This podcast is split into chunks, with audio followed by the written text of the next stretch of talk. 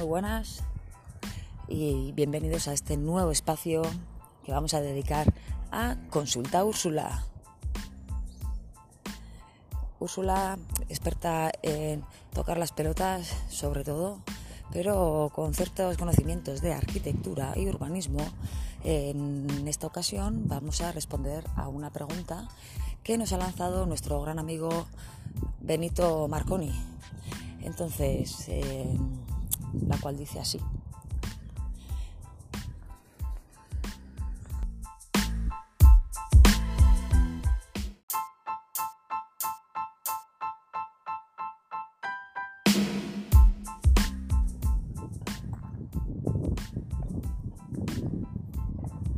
Gurotzot galdetu gauza batzuk.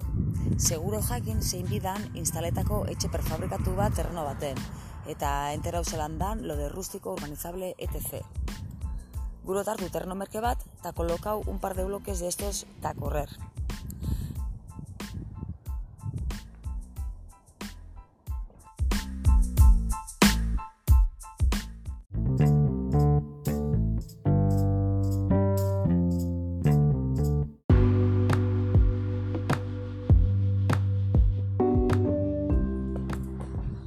Bueno, el que no sepa euskera, pues, ¿qué es que os diga? Pues básicamente que se joda, porque no me apetece ahora empezar a traducir lo que dice este mensaje.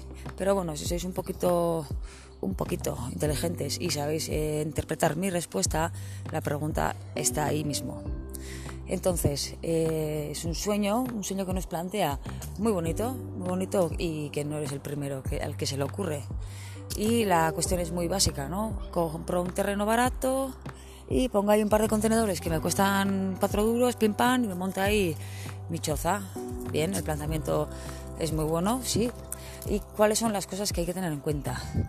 Rústico urbanizable, bien. Un terreno rústico es eso, rústico, que es para actividades eh, agropecuarias, digamos. Y cuando un terreno es urbanizable significa que bueno, tiene una tasa de urbanización, entonces se puede construir. Según qué tipo de urbanizable sea, también pues hay ciertos grados donde tienes pues más metros o menos de construcción. ¿Cuál es la diferencia? Pues que el terreno urbanizable es muchísimo más caro que el terreno rústico. Bien, dicho eso, en el terreno rústico está prohibido edificar, a menos que se trate de una casa de apeos. ¿Qué significa? Pues que para poder ejecutar tu actividad agropecuaria, pues que puedas instalar eh, una caseta, pues una chabola, una chabola para poder tener ahí tus útiles o maquinaria para poder, pues bueno, eh, trabajar la tierra. Mm, tiene que ser algo coherente, evidentemente. Si me estás diciendo que tienes mm, una, que eres apicultor y tienes ahí unas abejas, pues tendrás que decir que necesitas pues eh, sitio para guardar los gases y tal y, la, el traje este de solidario. Cosas así, o sea, tiene que tener un poco de... lo tendrías que justificar. Y todo eso, claro, según la normativa subsidiaria de cada municipio, ¿vale?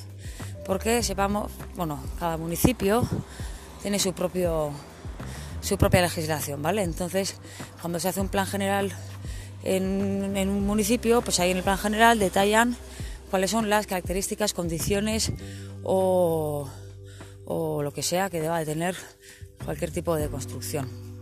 ¿De acuerdo? Por ejemplo, eh, imagínate que en Donosti si quieres crear una casa de apeos en un terreno, pues por lo menos ese terreno mínimo tiene que tener mil metros cuadrados, por ejemplo, me lo estoy inventando, ¿eh? Y en el caso de hacer ese, esa casa de apeos, pues tiene que ser, yo qué sé, acabado en teja y, no más de un piso y la superficie máxima será de 10 metros cuadrados. Me lo estoy inventando. Eh, puede ser que vayas al Bachisqueta y allí te digan, no, el terreno, el espacio mínimo para tener una casa de apeos es de 5.000 metros cuadrados, ¿no? Y tendrá que ser siempre una construcción de madera, yo qué sé. Eso, pues según el caso, habrá que estudiarlo. Y ahora vamos a otra tercera cuestión, que sería poder hacer algo con un contenedor, ¿no? En este caso. Se supone, se supone que si tú instalas un, no sé, puedes llevar una caravana y siempre y cuando no esté enganchado al suelo bien, no tenga cimentaciones, ni tengas una toma de agua corriente, ni tengas un desagüe, ni tengas una toma eléctrica, ¿vale?